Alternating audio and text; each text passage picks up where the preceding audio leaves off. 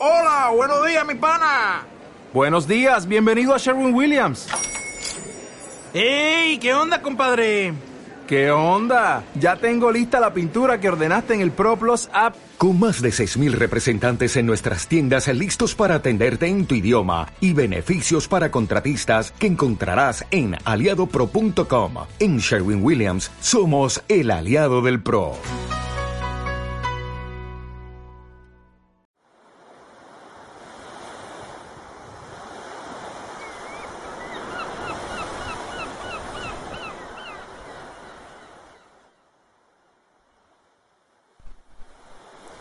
Solo se siente culpable quien cedió en su deseo.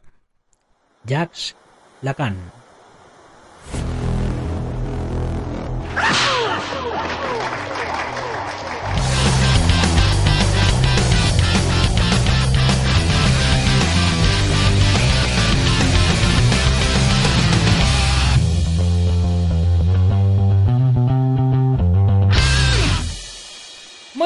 A todo el mundo, soy Nacho Serapio, director y fundador de Dragon, y te doy la bienvenida a un nuevo episodio de la edición de verano de Dragon Magazine, tu programa de artes marciales y deportes de contacto. Hoy es jueves 8 de agosto de 2019 y vamos por nuestro programa número 574. Y nuestro programa de hoy se lo vamos a dedicar a las mujeres, porque hoy es el Día Internacional del Orgasmo Femenino. Y no es coña. Así que chicas, ahí lo dejo. Y nuestra frase de hoy, por supuesto que no tiene nada que ver con esa clase de deseo. Más bien habla de la fuerza de voluntad. Ya sabéis que me encuentro inmerso en un nuevo reto de los 100 días y es el momento de entrenar y de no sucumbir a esos deseos carnales, golosos y perezosos. Bueno, a los carnales sí, ¿no? En fin, como llevo diciendo todo este mes, si aún no comenzaste o no retomaste tu entrenamiento, aprovecha el verano para dedicar tu tiempo libre a entrenar y únete a la comunidad Dragon en dragon.es para iniciarte en las artes marciales, para entrenar y elevar tu nivel por encima de la media o para conocer este apasionante mundo de las artes marciales. Ya sabes que mientras unos duermen, tú puedes estar entrenando, mientras otros descansan, tú puedes estar entrenando y mientras otros pierden su forma física que tanto les ha costado conseguir, tú puedes estar mejorándola. Así que si no eres aún de la comunidad Dragon, qué mejor momento para apuntarte que ahora que dispones de más tiempo libre. Le puedes dedicar más tiempo a iniciarte en el camino de las artes marciales, independientemente de tu edad, de si tienes experiencia o no. ¿Por qué? Pues porque nunca es demasiado tarde para forjar tu mejor versión. Si te suscribes, ya sabes, te vas a encontrar una gran comunidad de artistas marciales que te van a apoyar en tu desarrollo, que son de diferentes edades, de diferentes partes del mundo, de diferentes estilos, y con los cuales vas a entablar una gran amistad, gente afín a tus aficiones, ya sabes, en nuestra red social, en nuestro chat exclusivo, además, eh, nuestro buscador de usuarios para, para que conozcas gente que esté cerca de ti, además de todos los cursos, casi 60 cursos, más de 800 videotutoriales, seguimiento de los profesores, que esto es que te puedes grabar en vídeo y que los profesores te corrijan los detallitos que vean y por supuesto nuestra revista en digital en la plataforma y en papel enviada mensualmente a donde tú nos digas. Ya sabes que no hay compromiso de permanencia, te puedes apuntar un mes y borrarte al mes siguiente si quieres y durante ese mes disfrutar de todos los contenidos de dragon.es. Como mínimo, cada semana, 5 nuevas lecciones online con teoría, videotutoriales y soporte personalizado. Martes y jueves lecciones en directo, lunes, miércoles y viernes lecciones grabadas. Como mínimo, un libro en PDF para descargar todas las semanas. Y más sorpresitas que te voy contando en nuestra newsletter. Todos los viernes, a eso de las 4 de la tarde, entre las 4 y las 6, suelo enviaros una newsletter donde os pongo todos los enlaces de todos los contenidos que hemos ido subiendo. Ya sabes, hoy a las 8 y 8 de la mañana en mi canal de YouTube, El Guerrero Interior, entrenamiento en directo. Vente, échale un vistazo, entrena con nosotros, coméntame qué tipos de entrenamiento te gustaría que colgara. Y ahora sí, una vez hecha la introducción que hace económicamente sostenible todo esto, vamos con el maestro Funakoshi que nos va a contar hoy un recuerdo de su niñez.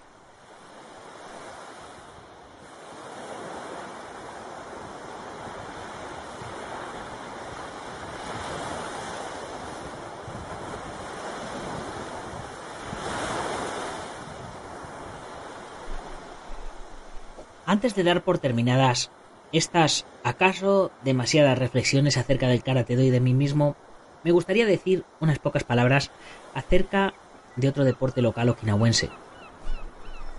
No solo porque me dio muchas horas de diversión cuando era joven, sino también porque creo que me ayudó a desarrollar la fuerza muscular que es tan útil en karate. El deporte del que estoy hablando es la lucha. Pero usted podrá decir, la gente lucha en todo el mundo. Los chicos comienzan a jugar a la lucha antes que a otro juego.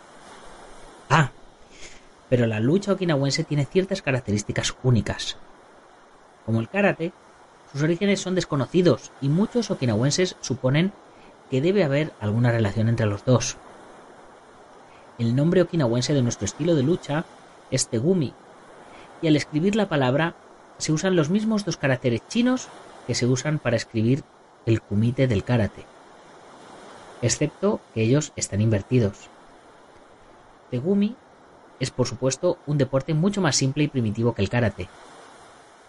Hay pocas reglas, excepto para ciertas prohibiciones.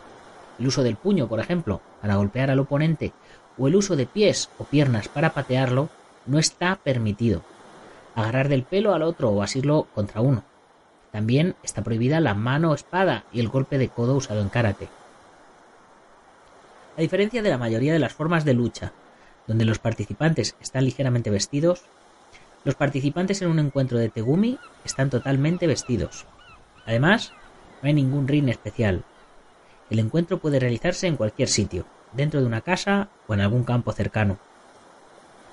Cuando yo era joven, los lugares para los encuentros de Tegumi eran generalmente al aire libre porque de esa forma eran más animados y a nuestros padres no les gustaba que se dañase el papel de la puerta corrediza o la estera del tatami. Por supuesto que cuando teníamos un encuentro en el campo, primero teníamos que sacar todas las rocas y piedras que son una característica prevaleciente en la escena rural de Okinawa. El encuentro comenzaba como en el sumo, con los dos oponentes empujando uno al otro. Luego, de acuerdo al proceder, eran usadas técnicas de agarre y proyección. Una que recuerdo bien era muy similar a la Ebigatama, bloqueo de piernas y tres cuartas Nelson, actualmente usada por los luchadores profesionales. Cuando ahora miro a los luchadores por televisión, recuerdo al Tegumi de mi juventud okinawense. Los árbitros eran generalmente chicos que actuaban también como segundos de los oponentes, y su principal papel era asegurar que ningún participante fuera dañado seriamente o golpeado perdiendo el conocimiento. Para parar la pelea, si cualquiera de los chicos lo consideraba necesario, daban palmadas al cuerpo del oponente. Algunos chicos, sin embargo, eran tan atrevidos que querían seguir peleando hasta que los noqueasen. En esos casos, el deber del árbitro era parar la pelea antes de que esto sucediese. Con muchos otros chicos de Okinawa, yo pasaba horas muy felices participando o mirando los encuentros de Tegumi. Pero fue después de que tomé seriamente el karate vi lo que el Tegumi ofrecía como oportunidad para entrenarse para lo cual no se limitaba a dos participantes únicamente. Uno, generalmente un chico más grande y fuerte, practicaba contra dos o tres oponentes, o los que él quisiese. Estos encuentros comenzaban con un luchador tirado de espaldas en el suelo y sus oponentes sujetando sus brazos y piernas. Cuando decidí ser un karateka, usaba cuatro o cinco muchachos jóvenes para luchar contra mí, pensando que estos encuentros fortalecían tanto mis músculos de los brazos y piernas como los del estómago y caderas. No podría decir ahora en cuánto realmente contribuyó el Tegumi en mi aprendizaje del karate, pero sí que ayudó a fortalecer mi voluntad. Por ejemplo, rara vez tuve gran dificultad en hacer caer a un oponente, pero mis dificultades aumentaban cuando el número de oponentes era mayor. Si yo atacaba a uno, los otros encontraban cómo atacarme a mí. Es difícil pensar en una forma mejor para aprender a defenderse contra más de un oponente y no es un juego de chicos. Les aseguro que lo tomábamos muy, muy seriamente. Por lo que hoy, el Tegumi se está popularizando otra vez entre los chicos de Okinawa y no me hace totalmente feliz. La razón es que mientras nosotros sacábamos las rocas y piedras para hacernos un lugar, Los chicos en la actual Okinawa pueden encontrar proyectiles o bombas sin explotar en la sangrienta batalla de la Guerra del Pacífico. Y esta posibilidad, desde luego, es muy angustiante.